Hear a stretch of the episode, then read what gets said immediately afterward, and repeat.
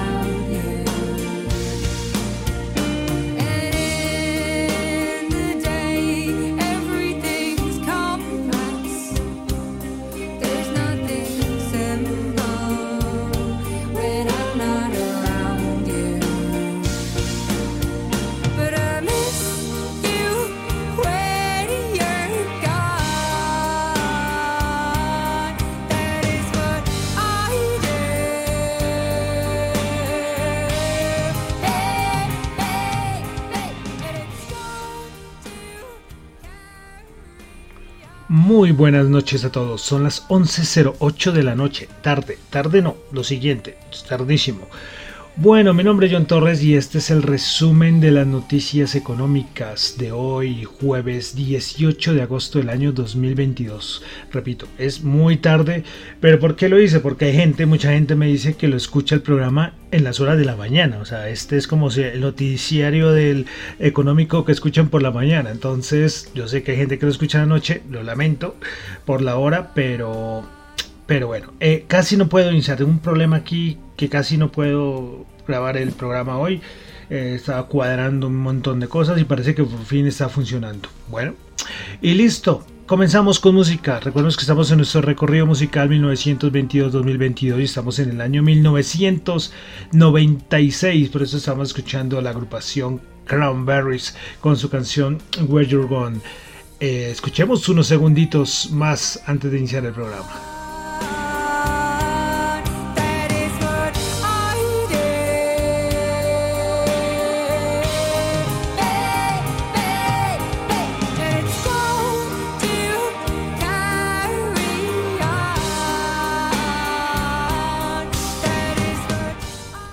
Bueno, entonces quiero saludar a los que me están escuchando en vivo en este momento en Radio Dato Economía, los que escuchan el podcast en Spotify, no olviden calificarlo, es muy importante, en Apple Podcast también, muchísimas gracias, no olviden calificarlo, en, en, en Tita TV, la aplicación de streaming descentralizada, y en Google Podcast, aunque en Google Podcast no pueden calificarlo, pero sí se pueden suscribir. Bueno, entonces voy a tratar de hacerlo el programa muy rapidito porque el tiempo, el tiempo hoy pues, o sea, el tiempo lo tenemos todo el mundo, pero es que ya es muy tarde, ya es casi medianoche, imagínense eso. Bueno, entonces vamos a comenzar con Asia, como siempre. Ah, bueno, aclarando, del afán se me olvida, lo que yo comento acá no son recomendaciones de inversión, son solamente opiniones personales. Bueno, comenzamos con Asia. Eh, recordemos que se habló el día de ayer que Estados Unidos y Taiwán iban a empezar a tener negociaciones comerciales para firmar un tratado comercial. Pues hoy el Ministerio de Comercio de China dijo que se va a oponer, totalmente a, que Estados Unidos y Taiwán comiencen conversaciones comerciales. Entonces ya eh, China colocando todas bueno, pues es, es, lógico, ¿no? Que se oponga a este tipo de acuerdos entre Taiwán y Estados Unidos. Bueno, seguimos en Asia, vamos a Japón donde tuvimos dato de inflación. Ese dato ahí está salidito, recién salidito del horno. Eh, anterior 2.4 y subió a 2.6%. Pasamos a Europa donde también tuvimos índice de inflación, el IPC, perdón. El dato de inflación en la eurozona, el dato mensual del mes de julio, se esperaba 8.9 y terminó en 8.9%. Recordemos que el anterior dato había sido 8.6%. Parece que lo que comentamos ayer con el dato del Reino Unido, parece que una cosa es la inflación en Estados Unidos y otra cosa es la inflación en la eurozona. Primero va a tocar techo, parece la inflación en Estados Unidos. Pero ojito, a ver si mañana me acuerdo, tengo que buscar un datico eh, respecto a la inflación de Estados Unidos. Y eso fue que me acordé. Bueno, en el Reino Unido también tuvimos confianza del consumidor. Se esperaba menos 42 y terminó en menos 44. Más cositas de Europa y es que hoy el Banco de Turquía, el Banco Central de Turquía, dio la sorpresa pues decidió recortar 100 puntos básicos sus tipos de interés de referencia. Eh, pasó a situarse en el 13%. ¿Y por qué es sorpresa? Y es que la inflación alcanzó en julio máximos de 24 años, está en el 79,6%. Y claro, es, lo más lógico es que cuando un país tiene problemas de inflación, como está ocurriendo en muchos países en el mundo, los bancos centrales lo que hacen es, es, eh, es subir tasas de interés, no recortarla. Pero bueno, las decisiones que toman en Turquía son ahí, yo creo que eh, el que manda ahí es Erdogan, ¿no? ¿Y cuántos gerentes del Banco Central de Turquía hemos tenido en los últimos años? No sé, un montón, cada rato renuncian. Porque, hombre, le dicen a Erdogan, ¿cómo vas a bajar tasas si la inflación está subiendo? Quieren inventarse la economía o unas, una cosa así. Bueno, eh, pasamos a Alemania y es que el gobierno alemán va a aplicar una bajada temporal del IVA al gas que pasará del, del 19% al 7%. ¿Y por qué esta reducción del IVA? Pues eh, la idea es que quieren aliviar el coste soportado por los hogares y las empresas como consecuencia de la subida de los precios. Pues esto va a aplicar a partir del primero de octubre y va a ir hasta el año 2024. Ojo, 2024. Bueno, siguiendo con el tema energético, ya habíamos hablado de que querían en Europa hacer un como un gasoducto en el sureste de Europa y que llegara al centro de Europa. El, ya le tenía nombre, el MidCat. Eh, pues Alemania, Portugal y España pues estaban con muchas ganas de que se lleve a cabo este proyecto.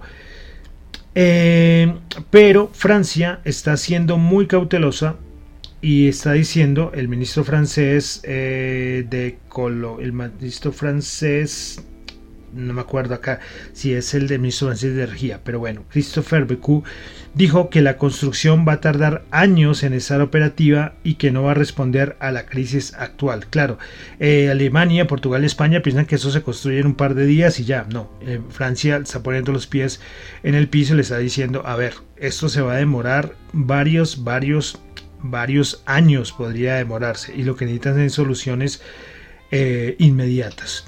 Bueno, y otra noticia que también salió hace un momento, bueno, para algo me sirvió hoy que, que tuviera estas fallas técnicas, y es que Xi Jinping y Vladimir Putin van a ir al encuentro en Bali del G20. Así, tranquilos de la vida, especialmente el señor Vladimir Putin. Y hoy un analista eh, decía es que JP Morgan, algo que yo no había comentado, es que JP Morgan comenzó a eh, empezó a comerciar bonos rusos. Eh, Putin está de vuelta al, al, G20.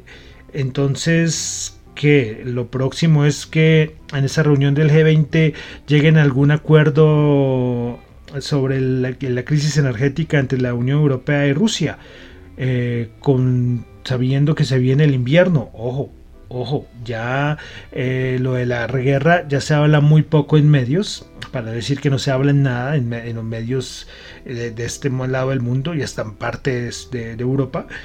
Y entonces, pues Ucrania puede decir que lo está bombardeando y todo, pero, pero ojo, estas flexibilizaciones que están haciendo frente a Rusia eh, no sería nada raro, ¿eh? Que es que esta asistencia de Putin al G20 así tranquilo y claro, como lo acabamos de decir, la crisis energética en Europa está tremenda, está tremenda. Entonces, para echarle un ojito a ver qué va a pasar en el G20.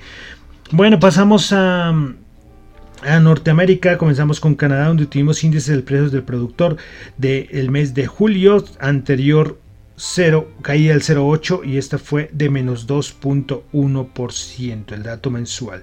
El dato interanual se ubica en 11. el dato interanual se ubica en 11.9%.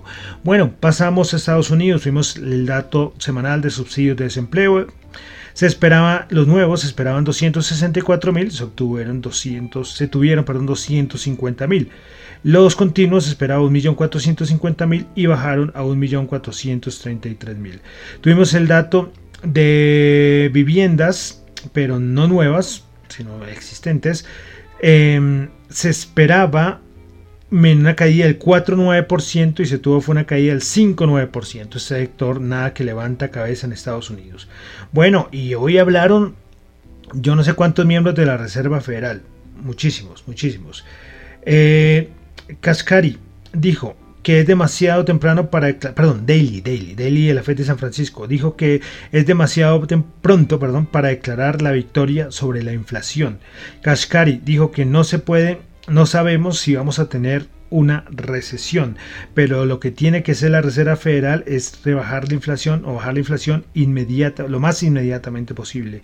Bullard dijo que él espera que en septiembre y el va a respaldar que se suban 75 puntos básicos, eh, que se suban 75 puntos básicos las tasas en el mes de septiembre.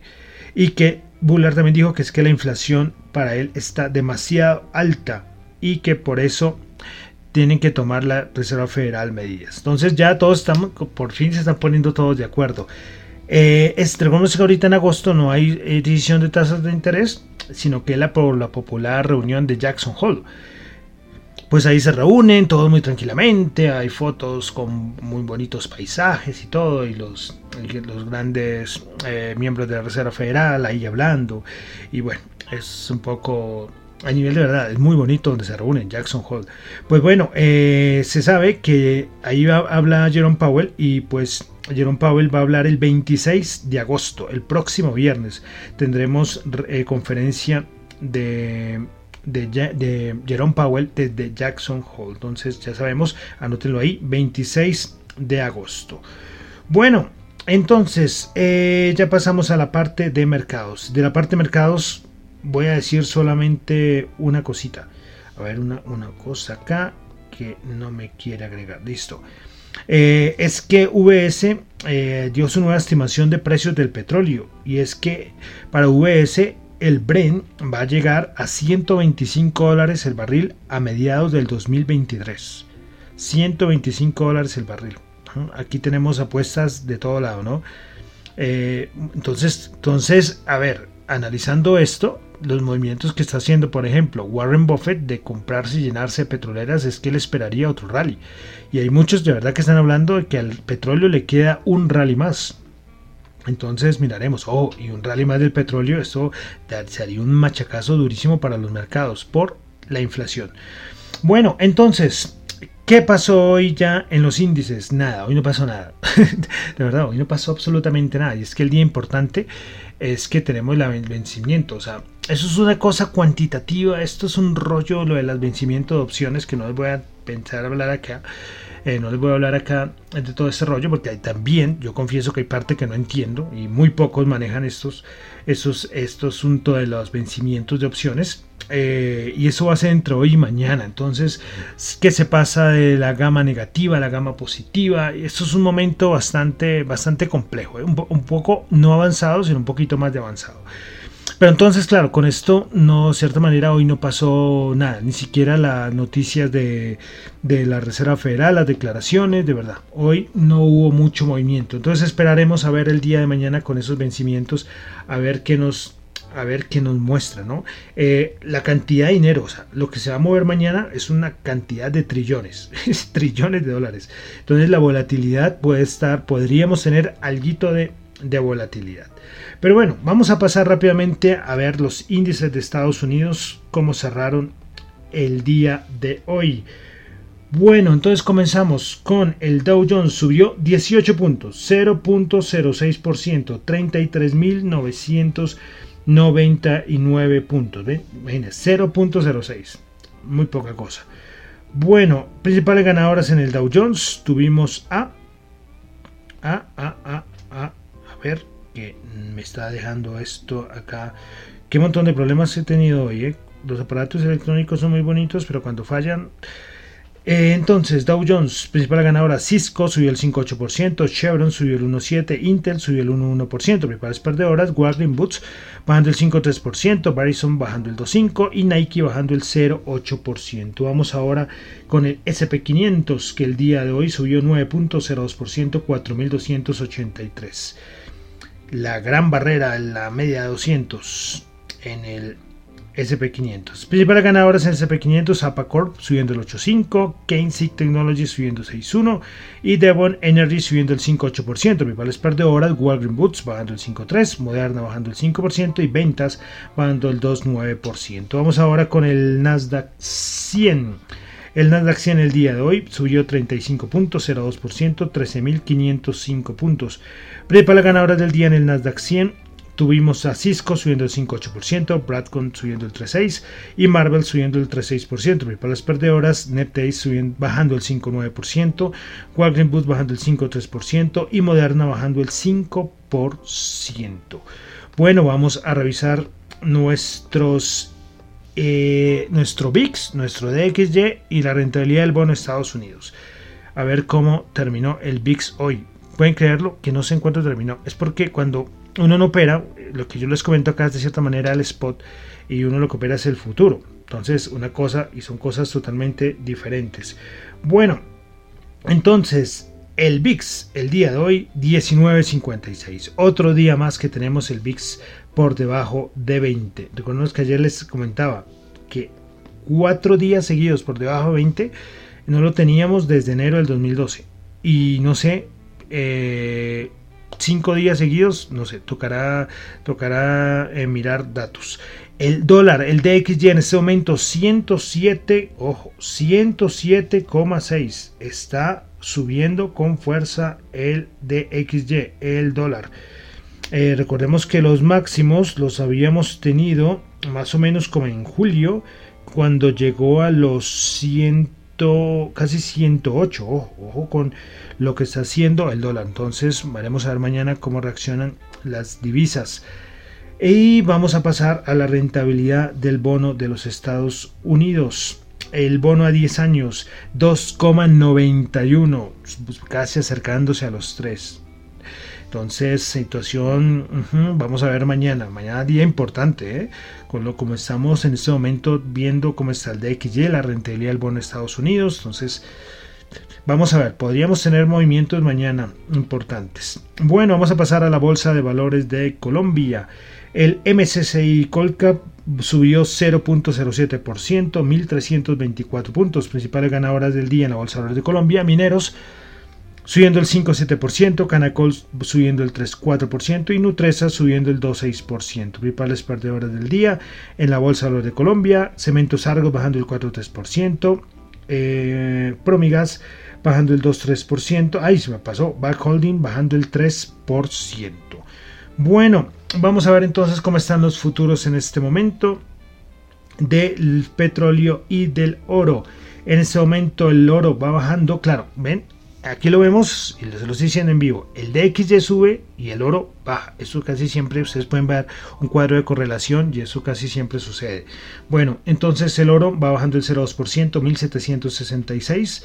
Petróleo, el WTI bajando 0,3%, 90.1 y el Bren bajando 0,4%, 96.1 dólares el barril. Tasa representativa del mercado para mañana, dólar 4.413, volviendo a subir casi 100 pesos. En dos días ha subido casi 200 pesos el dólar en Colombia. Entonces, repito, tasa representativa del mercado, dólar, en, dólar mañana en Colombia, 4.413. Y para terminar, vamos a dar un repasito a las criptos. Las criptos, los criptoactivos en este momento por market cap, como siempre, Bitcoin bajando el 2,7%, Ethereum bajando el 1,4%, BNB bajando el 4,8%, Ripple bajando el 3,4%, Cardano bajando el 8,3%, Solana bajando el 6,3%, Dogecoin bajando el 8%, Polkadot bajando el 7% y Chiva bajando el 10.6%. Entonces también acá tenemos dólar subiendo en este momento, a esta hora, a las 11 y 26 de la noche hora Bogotá, Colombia. Tenemos al dólar subiendo con fuerza el DXY, rentabilidad del bono en 2.9, mañana vencimientos, las criptos bajando con fuerza. Eh, a ver, a ver, veremos a ver mañana viernes qué pasa. Y de cripto solamente voy a contar una cosita, fue la noticia del día de hoy de Mercado Libre. Pues Mercado Libre eh, tiene ya su propia cripto que se llama Mercado Coin, así se llama.